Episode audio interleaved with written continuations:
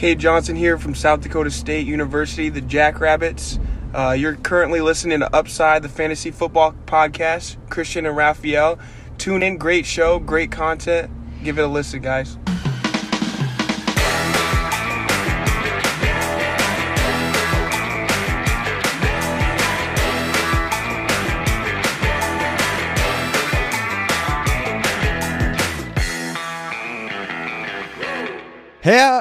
Herzlich willkommen, meine wunderschönen, lieben Fantasy-Football-Freunde. Es freut mich sehr, dass ihr wieder den Weg zu uns gefunden habt, zu Upside. Ich muss euch natürlich jetzt vorneweg eine traurige Nachricht mitteilen. Die meisten haben es wahrscheinlich schon mitbekommen auf Twitter und auf Instagram und auf äh, wo auch immer wir überall erscheinen. Der liebe Christian ist leider bettlägerig und ist nicht available. Ja, war die ganze Woche über, did not practice, äh, war jetzt gestern nochmal im Limited Practice, aber es hat nicht gereicht, ja, es hat nicht sein sollen. Dafür kann ich heute hier mein, ja, mein Narzisstentum, wenn man das so sagt, ich weiß nicht, ich habe eine Fachabi, aber ich kann hier meinen mein Narzissmus komplett ausleben und freue mich natürlich, ja, standesgemäß darüber, dass ich hier komplett alleine reden kann und mir keiner dazwischen redet. Ich bin ready und ich würde sagen, wir schaukeln das Ding hier alleine, zu, mit euch zusammen natürlich. Äh, ist natürlich eine ungewohnte Situation, aber äh, wir gehen es natürlich an. Ne? Wir sind ja bei Upside. Hier wird nicht lange gequatscht, hier wird gemacht, hier wird geackert. Und ich würde sagen, wir schallern direkt rein in die erste Rubrik. Und die erste Rubrik ist meistens das Thursday Night Football Game, soweit ich weiß. Deswegen schallern wir auch da direkt mal rein. Und es war natürlich ein übles Spiel, ja. 25 zu 0 für New England. Was soll man dazu sagen, ja? Biggest Takeaway für mich persönlich auf jeden Fall, dass Josh Rosen jetzt in seinen beiden Garbage-Time-Starts ja, gegen Dallas und New England back-to-back eine Interception geworfen hat. Also einmal sechs Passing Attempts gegen Dallas und drei Passing Attempts gegen New England und zweimal eine Interception geworfen. Das musst du auch erstmal hinbekommen. Aber abgesehen davon äh, kann man, glaube ich, sagen, Matt Ryan war klar, dass das kein gutes Spiel wird. Mac Jones hat wieder den Verwalter gespielt, hat halt selber nicht viel Upside, auch wenn er ein gutes Jahr spielt, ist das für Fantasy halt relativ langweilig. Er braucht halt wirklich die Touchdowns weil über die Yards und über die Completions wird er, wird er nicht kommen. Er hatte 26 Passversuche, 207 Yards, ein Touchdown, ein Interception, 10 Fantasy-Punkte insgesamt. Der ist halt jemand, ähm, den stellst du auf für, einen, für einen relativ niedrigen Floor, aber der wird dich auch nicht unbedingt, ähm, ja, der wird dir kein Bassspiel geben, aber das ist kein, kein Streamer, den wir gerne haben möchten mit Mac Jones, weil das Team in der Defense ganz okay ist, in der Offense okay, die laufen viel den Ball und apropos laufen viel den Ball. Herzlich willkommen beim Bullshit Committee Backfield in der NFL. New England, ganz, ganz, ganz dreckiges Backfield bei Committee, ne? Ganz dreckig. Also, also ganz dreckig, ja, ganz dreckig. Also Ramondre Stevenson hat im Endeffekt die meisten Touches mit 13, ja, 12 Carries, eine Reception, insgesamt 8 Fantasy-Punkte. Ist halt ein Running Back, der relativ dynamisch ist, der, der eine gute Balance hat, der, der, ja, der wirklich sein Ding sehr, sehr gut macht. Auf der anderen Seite Damien Harris mit insgesamt elf Touches, also ein weniger als jetzt äh, Ramondre Stevenson. Nee, äh, sorry, das sind zwei weniger. Ich habe den Controller Christian nicht an meiner Seite, aber Gott sei Dank habe ich das selber herausgefunden. Zwei Touches weniger als Ramondre Stevenson. Und Damien Harris seinerseits sah auch ganz gut aus. Ne? 56 Yards am Boden, ähm, sieben Fantasy-Punkte, also der eine acht, der andere sieben. Das Problem ist halt schon, wenn du ein 50-50 Backfield hast, äh, wie jetzt ähnlich bei den Broncos, dass dein Upside halt limitiert ist, ja, mit Melvin Gordon und Javonte Ganz blöd ist es halt, wenn noch Brandon Bolden noch da ist, ja, der auch relativ viele Snaps gesehen hat, insgesamt die meisten Receptions hatte mit zwei, sehr, sehr viel auch Third Down auf dem Platz stand, ja. Natürlich kein Standalone-Wert hat, aber Brandon Bolden tut Stevenson und tut Damien Harris extrem weh. Ja, hätten wir jetzt hier eine Situation mit Damien Harris kriegt seine 13 Carries und Stevenson seine 10 Carries und vielleicht 4, 5 Targets, dann könnte man das besser ausklamüsern und könnte man sagen, okay, Stevenson halt mit dem, mit dem Receiving Upside, Damien Harris am Boden macht er sein Ding. Aber so haben wir wirklich eine shitty Situ Situation, dass wir hier eigentlich weder mit Stevenson noch mit Damien Harris einen Passcatcher haben, sondern beide nehmen sich halt die Rushing Carries weg. Ja, und mal schauen, wie das dann an der Goal-Line aussieht. Da haben wir jetzt keinen Sample Size. Aber insgesamt natürlich ein shitty Committee auf jeden Fall mit Stevenson, Harris und Bolden, was natürlich extrem wehtut. Auf der anderen Seite hatten wir ja, mit dem Ausfall von Corey Patterson hatte ich damit gerechnet, dass Wayne Goldman die Quaddy Ollison-Rolle sieht. Also Quaddy Ollison mit 9 Carries für 34 Yards, 2 Receptions, 4,4 Fantasy-Punkte ist nichts, ne? Klar, kein, kein Thema. Will ich jetzt hier gar nicht sagen, dass das nice ist. Aber ich wusste, dass derjenige, der neben Mike Davis stehen wird, ja, irgendwie das höhere Upside haben wird, ne? Weil Mike Davis haben wir jetzt die Saison gesehen, dass es nicht seine Saison ist. Er hat ganz klar abgebaut, hatte drei Carries für ein Yard, drei Receptions für 20 Yards. Das Ding ist durch und ich hatte gedacht, dass Goldman, auch wenn die News natürlich rauskamen und auch in meinem Livestream natürlich behandelt wurden, ähm, dass er quasi größtenteils nur mit Garbage Time auf dem Platz stand im letzten, im letzten Spiel, weil sie wussten, dass sie Thursday Night spielen äh, dachte ich trotzdem, dass Goldman halt vor Ollison ist, weil Ollison wurde aus dem Practice Squad aktiviert. Das hatte man nicht, das konnte man jetzt nicht erahnen. Äh, da bin ich auch mal gespannt, wie das dann weitergeht mit den, äh, ja, mit Goldman und mit, mit Ollison. Ähm, da würde ich jetzt erstmal vielleicht für Ollison einen kleinen Claim einreichen, ja, weil ich mir durchaus vorstellen kann, dass Mike Davis sukzessive aus dem Backfield verschwindet, weil ja, er wurde jetzt schon outcarried von Ollison. Ja, also das ist, äh, ist keine gute Situation. Mike Davis ist sowieso ein Drop-Kandidat. Äh, von daher, Cody Ollison kann man von mir aus gerne mal aufnehmen.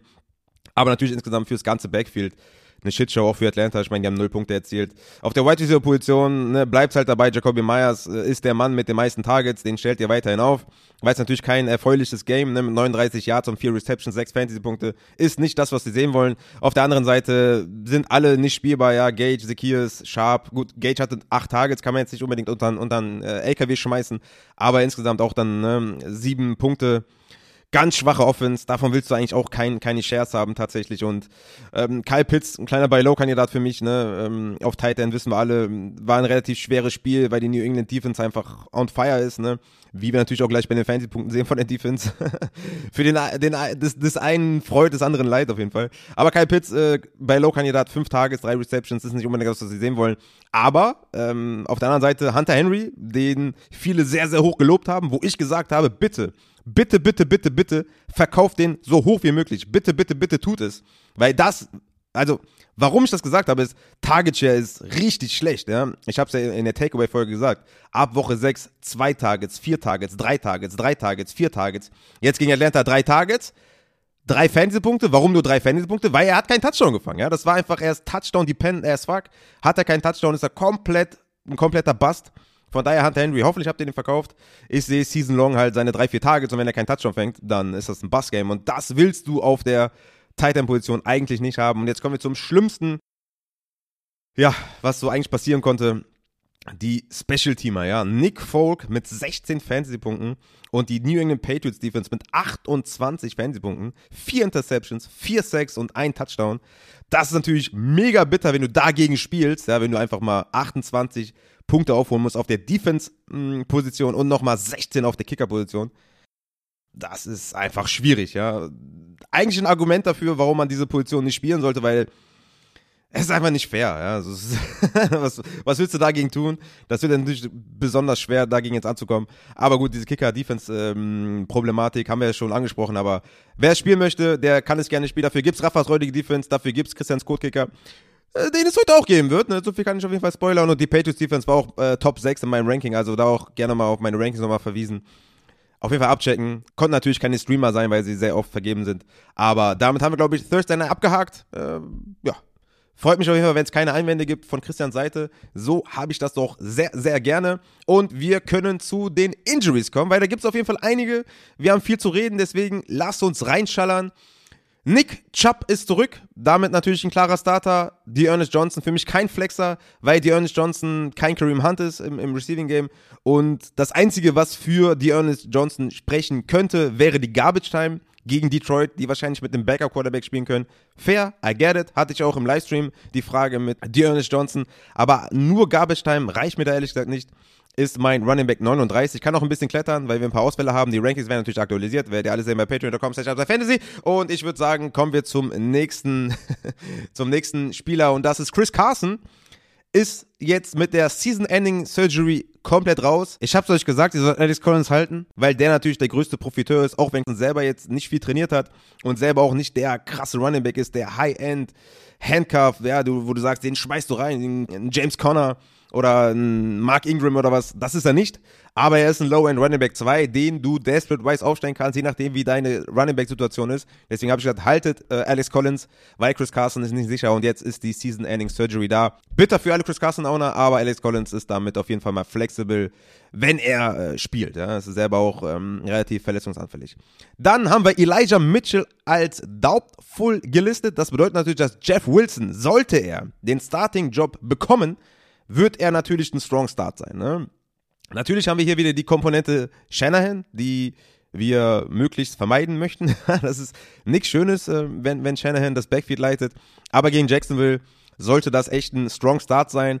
Werde ich natürlich auch in den Rankings anpassen. Kommt da gerne am Sonntag in den Livestream. Stellt mir gerne Jeff Wilson Fragen. Sollte Elijah Mitchell out sein, wird das relativ interessant. Dann muss ich das anpassen. Stand jetzt ist er erst in Line dafür. Also Mitchell ist doubtful. Das heißt, er kann spielen. Sollte Mitchell spielen, stellt ihr beide bitte nicht auf. Ja, also dann ist natürlich Mitchell, ja, Re-Injury ist natürlich dann ganz groß geschrieben, könnte sich wieder verletzen, dann ist er raus und, und äh, sollte er spielen, wird er, glaube ich, auch die Snaps sehen, so dass Jeff Wilson sehr stark darunter leiden wird. Von daher sind es beides für mich Sits, sollte Mitchell spielen. Das wird natürlich auch in den Rankings nochmal angepasst.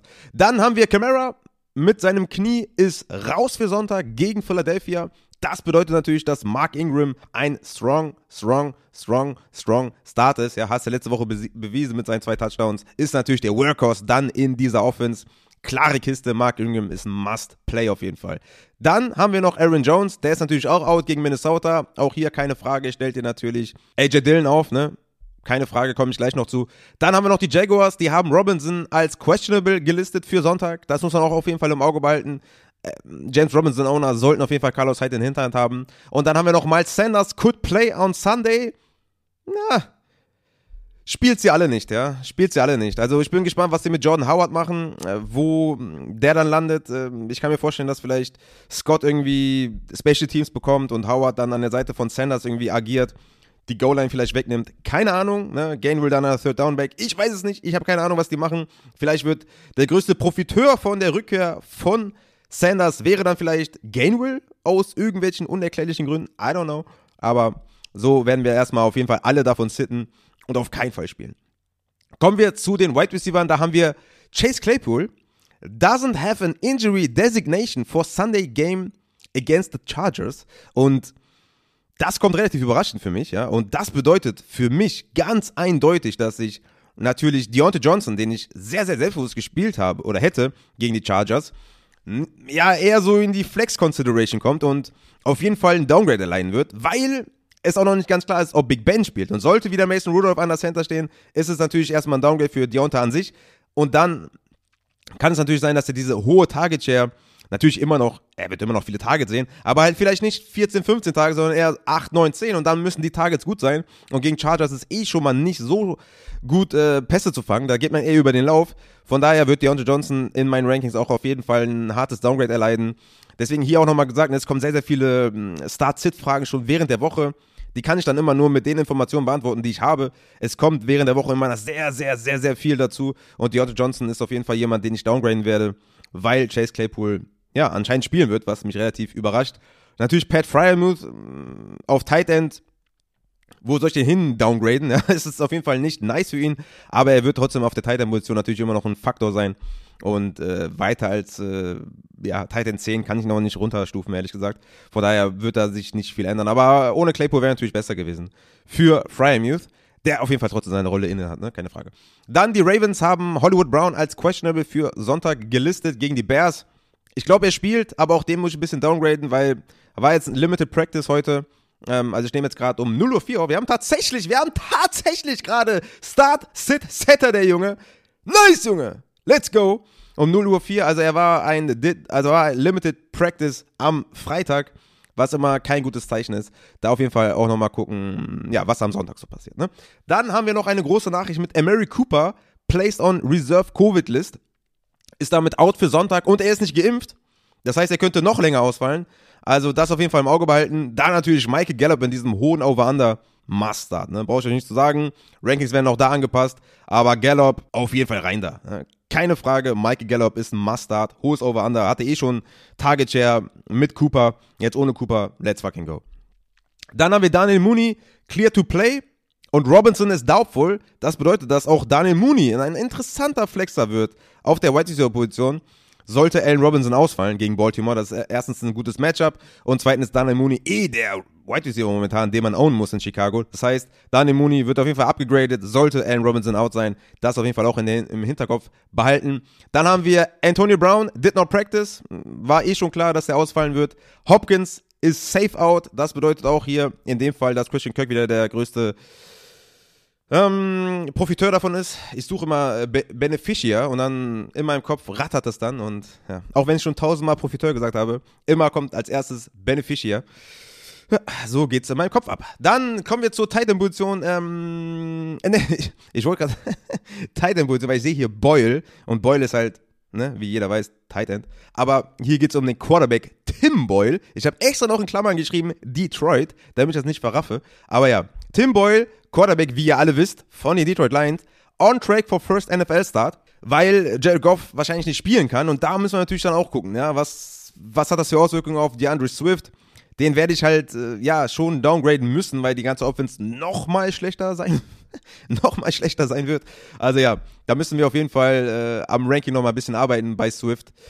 Er ist halt trotzdem derjenige, der die Carries bekommt, er ist derjenige, der die Targets bekommt, aber so ein kleines Downgrade wird er schon erleiden. Das ist dann halt so eine Range wie Swift oder Barkley, ja, Barkley gegen Tampa Bay, alles andere als sexy. Das wäre dann so eine Range, wo ich dann wahrscheinlich immer noch Swift nehmen würde, aber das werdet ihr dann auch in den Rankings sehen, aber um so eine kleine Range mal zu sehen. Ne? Dann haben wir Kyler Murray, Game Time Decision, alles sieht eigentlich danach aus, dass er spielt tatsächlich. Ähm, was ich jetzt auf Twitter gesehen habe, gelesen habe, soll er spielen, aber er ist in fact eine Game Time Decision. Das auf jeden Fall auch im Kopf behalten. Und Colt McCoy in Superflex liegen mal. Okay, letztes Spiel war grausam, keine Frage. Aber auf jeden Fall mal, ja, wenn man keine anderen Optionen hat, auf jeden Fall mal auf die, auf, auf die Bank setzen. Ne? Dann kommen wir wirklich jetzt zu den Titans. Gronkowski, Full Participant in Friday's Practice. Spielen halt Montagnacht, ne? wenn du Gronk hast, spielst du Gronk. Ne? Das äh, ist schwierig irgendwie. Aber wenn der Full Participant war, dann let's go Gronk. Einfach aufstellen und nicht zurückgucken. Dann haben wir noch äh, Goddard has been re äh, removed from äh, Concussion Protocol. Ist klar, Dallas Goddard natürlich klarer Start, hat jetzt auch massig Geld bekommen. Äh, Glückwunsch an dieser Stelle patreon.com slash upsidefantasy, weißt du Bescheid, Dallas. Ähm, ja, das ist natürlich ein klarer Start, brauche ich gar nicht viel zu sagen. Dann würde ich sagen, haben wir diese Rubrik auch geschafft. Ich komme mir vor wie in der Fragen-Podcast hier. Ohne Christian wirklich, wirklich sehr seltsam. Ähm, aber ja, wir haben jetzt, äh, glaube ich, so 20 Minuten ungefähr. Das heißt, ich knall jetzt nochmal die Start-Sits rein. Und wir fangen bei der Quarterback-Position an. Ich weiß aus sicherer, aus sehr, sehr, sehr, sehr sicherer Quelle, dass Christian Cam Newton genannt hätte.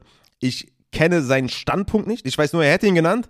Und ich möchte Cam Newton auch sehr gerne nennen. Denn Cam Newton ist mein Quarterback 14 in meinen Rankings. Hat 17 Fantasy-Punkte bei 8 Snaps letzte Woche gemacht.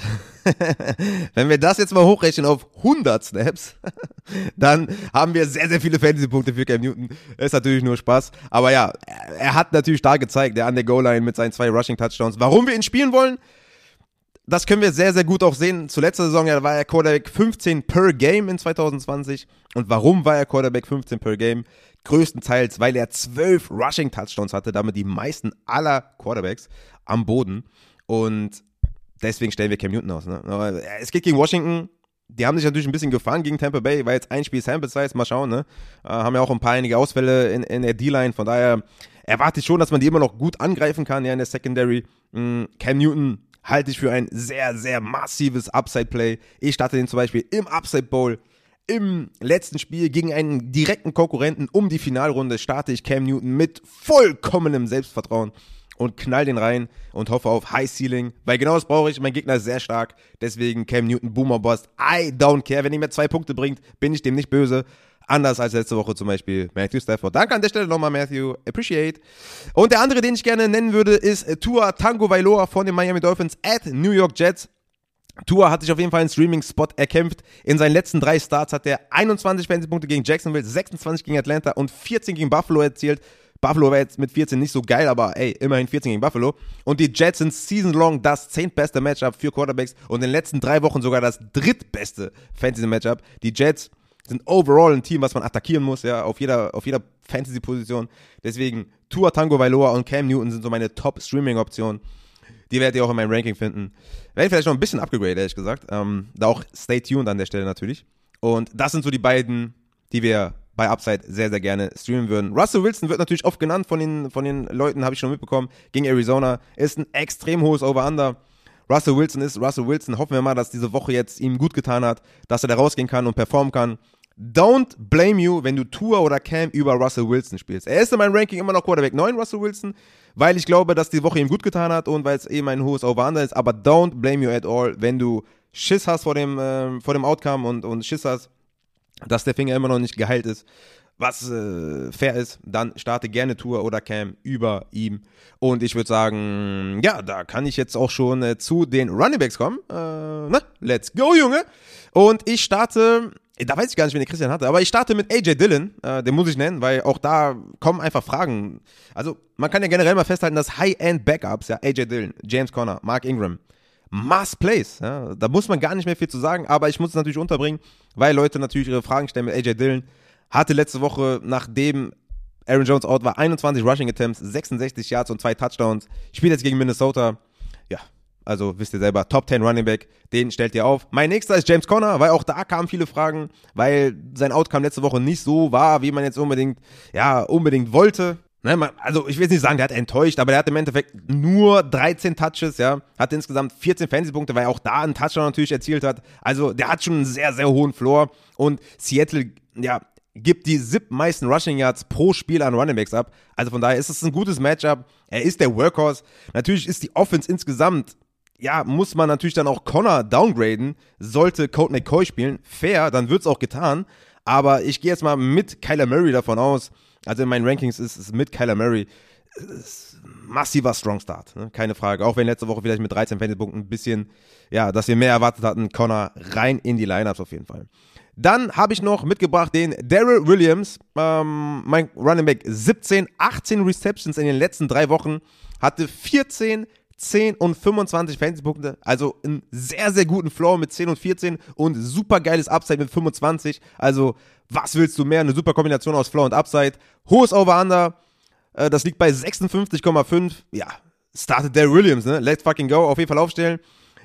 Natürlich unter der Prämisse, dass CEH nicht spielt. Ja, die letzten Berichte klangen eher so, dass er nicht spielt. Am Anfang der Woche hieß es noch von, von Andy Reid, dass er spielen soll.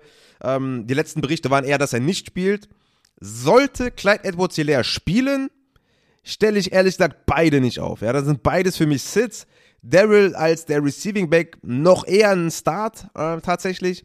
Aber beide werden auf jeden Fall so in die Running Back 25, 26 Region fallen, als jetzt Daryl als Running Back 17. Also das natürlich im Auge behalten. Klar, sollte CEH ausfallen, ist Daryl Williams ein klarer Start.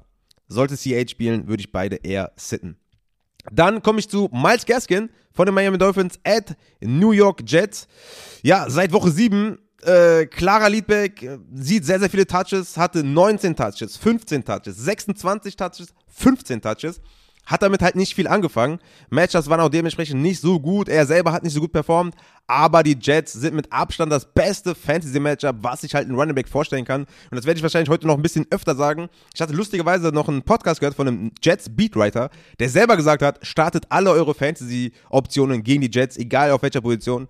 Daran halten wir uns natürlich. Äh, also Miles Gas gegen die Jets. Für mich ein Strong Start. Ich habe ihn auf Running Back 20. Für mich eine klare Kiste, dass ich den starte. Von daher Miles Gaskin aufstellen. Dann komme ich zu meinem nächsten auf meinen Running Back 21, David Montgomery. Gegen Baltimore 15 zu 4 Touches nach seiner Rückkehr gegen Pittsburgh, gegen Khalil Herbert, also klar wieder die Leadback-Rolle eingenommen. Ganz klare Kiste. Die Ravens erlauben die 12 meisten Fantasy-Punkte an Running Backs. Daher für mich auf jeden Fall auch ein Start. David Montgomery, Running Back 21 gegen Baltimore. Ähm, für mich sehr, sehr schön zu sehen nach seiner Rückkehr, dass er der klare Leadback war. Khalil Herbert sollte man nicht droppen, ist auch ein High-End-Handcuff, aber sollte man auf jeden Fall nicht aufstellen, weil David Montgomery hat die Rolle wieder zurückbekommen, äh, die Khalil Herbert ihm vielleicht hätte streitig machen können. Deswegen David Montgomery aufstellen. Dann komme ich zu meinem nächsten Running Back und das ist Josh Jacobs. Da muss man natürlich jetzt auch sagen, dass das sowohl für Jacobs als auch für Kenyon Drake ein relativ gutes Matchup ist. Ne? Ich meine, Jacobs ist immer noch der Leadback, ja, 29 zu 16 Touches für Jacobs in den letzten zwei Wochen, aber 16 Touches in zwei Wochen, also 8 pro Spiel für Kenyon Drake, ist flexibel. Ne? Und die Bengals lassen 20,4 Fantasy-Punkte an Running Backs zu, Platz 9, geben zudem die meisten Receptions an Running Backs ab. Deswegen, Kenyon Drake ist ein sneaky Start und Jacobs hatte 9 Receptions in den letzten zwei Spielen, also relativ guter Floor auch gegen Cincinnati. Deswegen wäre Josh Jacobs so der letzte Running Back tatsächlich in meinem Ranking, wo ich sage, den stelle ich selbstbewusst auf ist so der letzte in diesem Tier, weil Kenny Drake halt mit reinfrisst und weil George Jacobs halt auch Knie hat und nicht so 100% fit ist. Aber das Matchup ist gut. Running Back 22 tatsächlich in meinem Ranking. Der letzte Running Back, den ich mit Selbstvertrauen aufstelle. Danach kommt schon Stevenson, Alex Collins, Latavius Murray, Miles Sanders. Mark Ingram muss natürlich upgraden, deswegen könnte es auch dann Running Back 23, 24, 25 sein für Josh Jacobs, je nachdem, wer dann noch rumschwimmt. Aber so langsam können wir dann hier auch zu den Sits kommen auf der Running Back Position. Und äh, das ist natürlich zum einen Adrian Peterson, äh, ist mein Running Back 33 gegen Houston. Ja, ich meine 2,33 Yards Average per Carry für Adrian Peterson ist natürlich abgrundtief schlecht. Jeder, der Peterson sieht, wie er spielt, ja, ne, das ist halt irgendwie, lübt das nicht so ganz, ne. Sieht 33% der offensiven Snaps, was relativ okay ist, ja. Wobei man da auch sagen muss, dass Deontay Foreman von 21% jetzt mittlerweile bei 35% ist, also mehr als Peterson. Ist auf jeden Fall concerning. Deontay Foreman sieht ein bisschen besser aus. Das Matchup ist halt okay gegen Houston. Für mich sind Foreman und, und Peterson beides Sits. Ne? Also die kann ich nicht aufstellen. Kann ich nicht guten Gewissens aufstellen. Für mich beide auf die Bank weil es einfach, ähm, weil beide nicht besonders gut aussehen und sich halt noch gegenseitig die, die Carries nehmen. Und was ist mit der Goal-Line? Das wissen wir noch nicht. Dann habe ich noch ein paar Sits. Also Miles Sanders natürlich, habe ich ja eben schon gesagt. New Orleans natürlich abgrundtief schlechtes Matchup. Plus natürlich die Situation auch mit Jordan Howard. Miles Sanders komplett selbstbewusster Sit. Dann Alex Collins gegen Arizona ist für mich noch so ein, so ein guter Flexer vielleicht auf der Running-Position. Ne? Wie gesagt, Chris Carson ist out. Sollte Collins fit sein und sollte er auf jeden Fall spielen gegen Arizona, könnte man den noch überlegen. Das wäre so vielleicht, hab ich jetzt gerade vergessen, noch so der letzte, den ich vielleicht so in Consideration ziehen würde. Hatte ich so in einer Stufe mit Ramon Day Stevenson, der auf Running Back 23 war. Stevenson, glaube ich, 11 Fantasy-Punkte im Endeffekt gemacht. Äh, oder noch ein bisschen weniger, weiß ich jetzt gerade nicht. Aber Alice Collins hat einen guten Floor von 8, 9, 10 Punkten. Ja. Sieht seine 10 bis 15 Carries.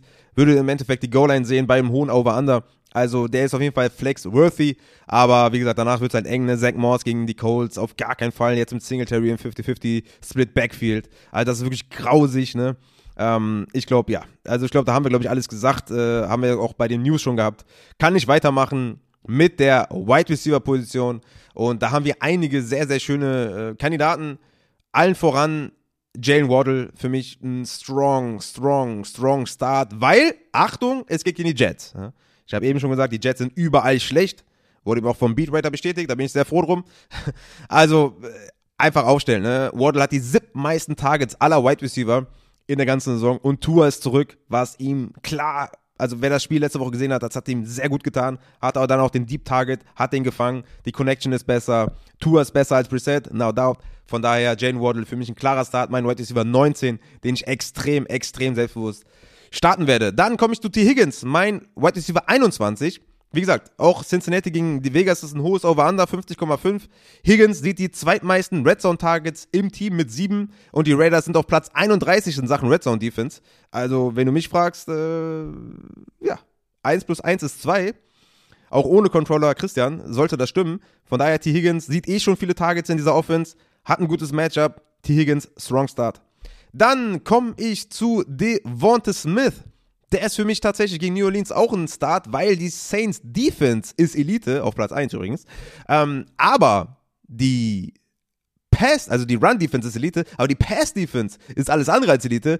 Nämlich erlauben die die drittmeisten Receiving Yards pro Spiel und die viertmeisten Fantasy-Punkte an die Wide Receiver Position. Das heißt, Devonta Smith ist natürlich jetzt nicht dieser High-Volume-Wide Receiver, der jetzt vielleicht ein Brandon Cooks ist, den ich gleich nennen werde. Aber Devonta Smith hat ein sehr, sehr gutes Matchup und ist die Eins im Team. Ne, sechs äh, Targets back-to-back ist jetzt nicht, wo wir sagen, wow, let's fucking go, Wide Receiver 1. Aber ne, Wide Receiver 23 kann man auf jeden Fall gut aufstellen. Ist auf jeden Fall ein Flexer mit Upside. Den nächsten, den ich nennen werde, ist Brandon Cooks. Mein Wide Receiver 24 at Tennessee. Brandon Cooks, Nummer 1 Wide Receiver in Sachen Air Yard Share zusammen mit AJ Brown. Nummer 4 in Sachen Target Share ist mit 57 Receptions der acht beste Wide Receiver in der NFL. Und Tennessee geben die meisten Yards an Wide Receiver ab und die zweitmeisten Touchdowns mit insgesamt 14. Also Matchup ist Sahne, Opportunity ist Sahne. Wir sagen es jede Woche, aber Brandon Cooks ist ein Starter. Stellt den Jungen auf. Mein nächster ist Hunter Renfro, Wide Receiver 25, hatte jetzt insgesamt 24 Red Zone Targets bei den Raiders. Platz 2 hinter Cooper Cup übrigens. Und die Bengals Secondary hatte zwar einen ganz guten, soliden Saisonstart, aber in den letzten drei Wochen sind sie das neuntbeste Matchup für Wide Receiver und Hunter Renfro sieht massig Opportunity, ist quasi Nummer 1 unter den Wide Receivers, sieht sogar mehr Targets als Dan Waller. Das heißt, Hunter Renfro für mich auch ein Strong Start bei den Bengals. Ne, zu Hause gegen die Bengals tatsächlich. Der nächste ist Corey Davis. Ich habe ein paar mehr mitgebracht, weil Christian ja ausfällt. Deswegen dachte ich mir, äh, lass ich mal hier freien Lauf. Corey Davis, New York Jets versus Miami. nach seiner Rückkehr oder in seiner Rückkehr gegen die Bills, 7 Targets, 5 Receptions, 93 Yards und Miami geben die viertmeisten Fantasy-Punkte an Wide Receiver ab. Ich würde sagen, let's fucking go. Geile Kombination. Ja, Christian, ich höre dich. Aber der Whopper ist bei Elijah Moore höher. Ja, okay. Stell dir noch Rauch auf, wenn du willst. Du nennst Elijah Moore, ich Corey Davis, okay? Mann, Junge, geh ins Bett und nerv mich nicht. So, mein nächster Wide Receiver ist Christian Kirk, Wide Receiver 28 at Seattle. Den muss ich natürlich ne äh, nennen und nehmen und den werde ich vielleicht noch ein bisschen, obwohl, ne, den werde ich gar nicht upgraden, weil Corey Davis sehe ich drüber, Hunter Renfro sehe ich drüber, der, der bleibt genau da, wo er ist. Hatte ich auch schon gerankt ohne, ohne Hopkins. Ja, jetzt hat es natürlich Klick gemacht in meinem Kopf. Deswegen ist er natürlich hier auch äh, schon so hoch gerankt. Props an mich auf jeden Fall. Also Christian Kirk, White Receiver 28, 7 Tages pro Spiel in Abwesenheit von Hopkins, 74,5 Receiving, Receiving Yards in Abwesenheit von Hopkins und 11,5 Fantasy-Punkte in Abwesenheit von Hopkins. Hohes Over-Under. Christian Kirk, ein Flexer mit viel, viel Upside. Also, wenn ihr auf der ähm, Flex-Position Upside braucht, dann ist Christian Kirk für mich da die richtige, ähm, die richtige Wahl. Ja, ähm, zum Abschluss will ich vielleicht noch Michael Gallup nennen. Äh, ich werde natürlich in meinem Ranking nochmal gucken, wo genau ich ihn äh, hinranken werde. Aber wie gesagt, äh, ja, aufstellen, safe aufstellen. Werde ich dann auf jeden Fall nochmal in den Rankings abchecken. Äh, kommen wir zu den Sits. Ja, Adam Thielen ist ein Spieler, der natürlich oft genannt wird, ja, ähm, weil er natürlich in gewisser Weise Touchdown-dependent ist und, und ähm, ja, die Packers erlauben halt nur acht Touchdowns bisher an die White Receiver-Position. Ähm, was sehr, sehr wenig ist. Die Pass-Defense ist mit 202,7 Passing Yards allowed per Game auf Platz 3. Also, das liest sich wie ein verdammt beschissenes Matchup für Adam Thielen, der in gewisser Weise etwas Touchdown-dependent ist, wenn die halt wenig Touchdowns abgeben und wenig äh, Receiving Yards. Also, von daher Adam Thielen für mich ein fairer Sit diese Woche. Wenn ihr zum Beispiel einen Tyler Lockett habt, äh, wo ihr sagt, ey, hohes Over Under, Arizona, let's go, bin ich da safe dabei, habe ich keinen, habe ich wirklich keine Bauchschmerzen. Auch ein Jalen Waddle kann man gerne drüber spielen. T. Higgins kann man gerne drüber spielen. Ein Brandon Cooks von mir aus sehr gerne. Ein Renfro von mir aus auch gerne. Also Adam Thielen ist für mich auf jeden Fall ein Kandidat, den man auf jeden Fall sitten kann, wenn man dem ganzen Braten nicht traut. Ich sage immer wieder, Adam Thielen hat einen Skill und der Skill ist, Touchdowns zu fangen.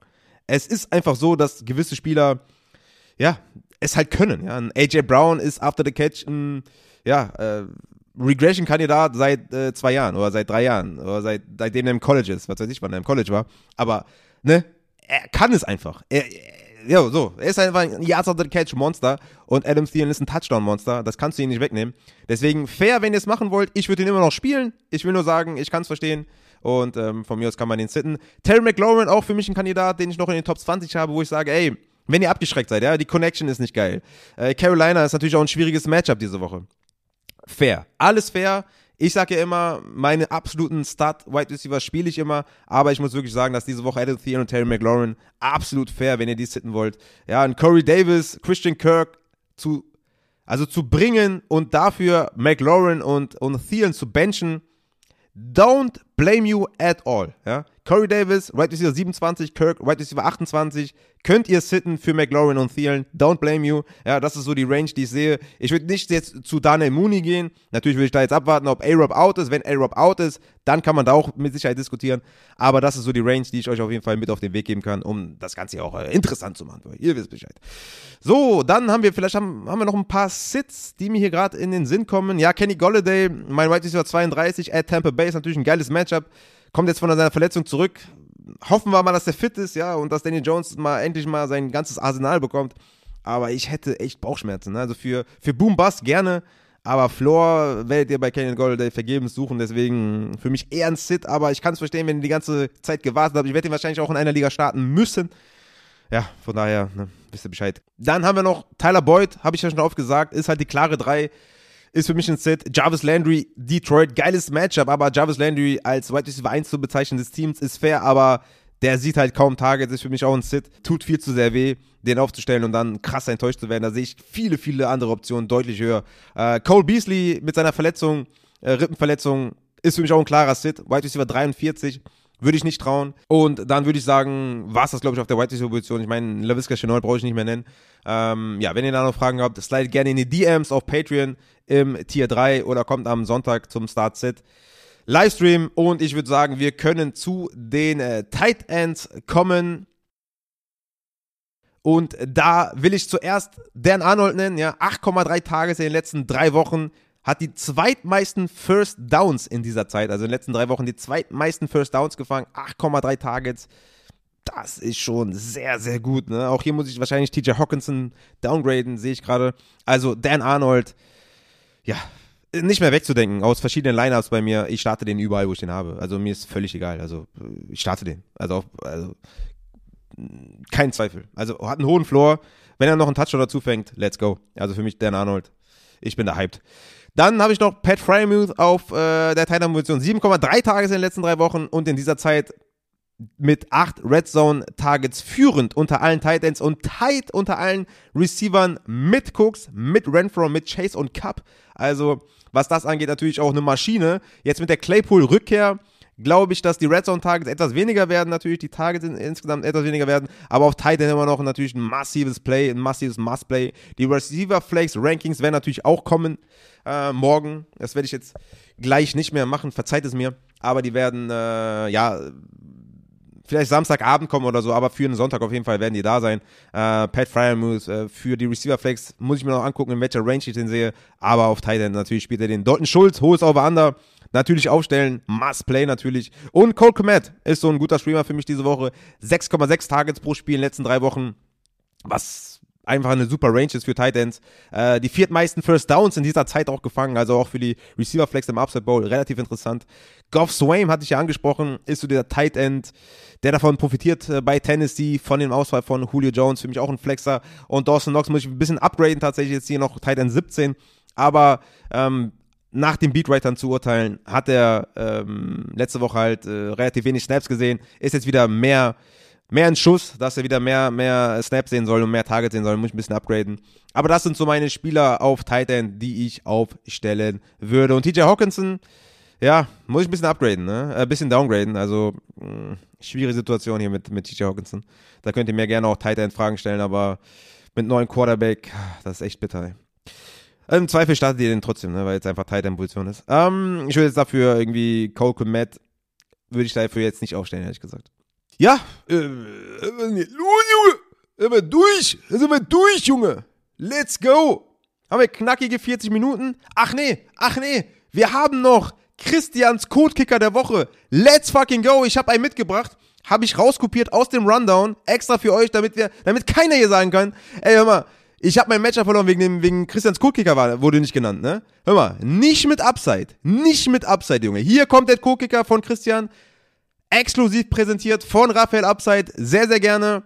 Michael fucking Bagley, ba Batchley, Batchley, Bagley, ich weiß gar nicht. Michael Batchley, glaube ich, sagen die immer. Ich weiß es nicht. 26% owned heißt das wahrscheinlich. Ich weiß nicht, äh, seine Notizen kann ich nicht ganz äh, nachvollziehen, aber ich glaube 26% owned wahrscheinlich. At Buffalo, das verstehe ich. Over-Under ist bei 50. Das ist wahrscheinlich ziemlich viel. Der Spread ist bei 7. Ja? Over under 50, Spread 7. Wentz könnte Probleme gegen Buffalo Red Zone Defense haben. Dies, das. Also, dies, das. Da würden jetzt wahrscheinlich die übelst fetzigen Stats noch kommen. Ja? Dach offen, Dach zu, Kunstrasen, Naturrasen, Ascheplatz, Betonplatz. Also da würden jetzt richtig krasse Dinger noch kommen. Wie steht die Sonne? Ist es, ist es Regen? Äh, ist es trocken? Äh, ne? Da würde jetzt richtig viel kommen. At Buffalo könnte sogar echt Schnee sein, ne? Überlege ich gerade. Also Buffalo ist ja immer so richtig ein bisschen unsexy. Aber Michael Batchley, wie gesagt, over under 50, Spread 7. Wentz könnte Probleme gegen Buffalo Red Zone Defense haben. Dies, das. Also für mich, wenn ihr mich fragt, dies, dies, das, hat für mich The Edge. Also ganz klar, Batchley ist für mich ein klarer äh, Codekicker. Unbedingt aufstellen. So, mein Lieben, ich habe genug, äh, war genug albern. Ich würde sagen, äh, ich bin raus, ja. Ähm, bleibt mir nur noch zu sagen, abonniert uns auf Twitter, auf Instagram, at UpsideFantasy, abonniert mich natürlich, ja. Abonniert mich, äh, sorry, aber jetzt meine Bühne. Das ist meine Bühne jetzt hier. Abonniert mich, at Raphael Upside, ja. Mich alleine. Abonniert Raphael Upside. Ich glaube, äh, Christian Lohr 9, irgendwie sowas. Aber werdet ihr auch, äh, findet ihr auch in den, ähm, in den Show Notes auf jeden Fall. Und ja, wie gesagt, schaut bei Patreon vorbei. Ne? Die Rankings sind im 2-Dollar-Tier, der DM-Service im 3-Dollar-Tier, im 1-Dollar-Tier sind sogar die ganzen Community-Channels. und so weiter und so fort. Joint gerne, supportet gerne. Demnächst kommt neuer Merch, neue Tassen. Wir sind on fire. Woche 11 äh, ist hinter uns oder liegt vor uns, äh, ist dann am Montag hinter uns. Ach, ich habe die, hab die Bye-Weeks vergessen. Scheiße, Mann, den Spot habe ich verkackt. I'm sorry, Bye-Week, Denver und, oh, Denver und Rams. Auch an der Stelle wäre geil, wenn wir das hätten einrichten können, dass Cooper Cup keine Bye-Week bekommt. Das stellt mich in mehreren Ligen vor Probleme. Das ist auf jeden Fall sehr, sehr unsexy. Aber ich glaube, sonst habe ich alles genannt. Und ich bedanke mich fürs Einschalten, fürs Zuhören. Und wir hören uns am Sonntag zum Start-Sit-Livestream oder am Montag hoffentlich mit Christian wieder auf Twitch. Und am Montag dann, ähm, nee, am Dienstag dann im Podcast. Mein Gott, langsam müsste ich das eigentlich drauf haben, aber ja, man wird halt auch nicht jünger. Von daher, vielen, vielen Dank fürs Einschalten. Ich verlinke alles in den Show Notes. Äh, ne? Wisst ihr Bescheid? Vielen, vielen Dank. Ich bin raus. Das war's von dem Narzissten Ed Raphael Upside. Vielen, vielen Dank fürs Einschalten. Ich bin raus.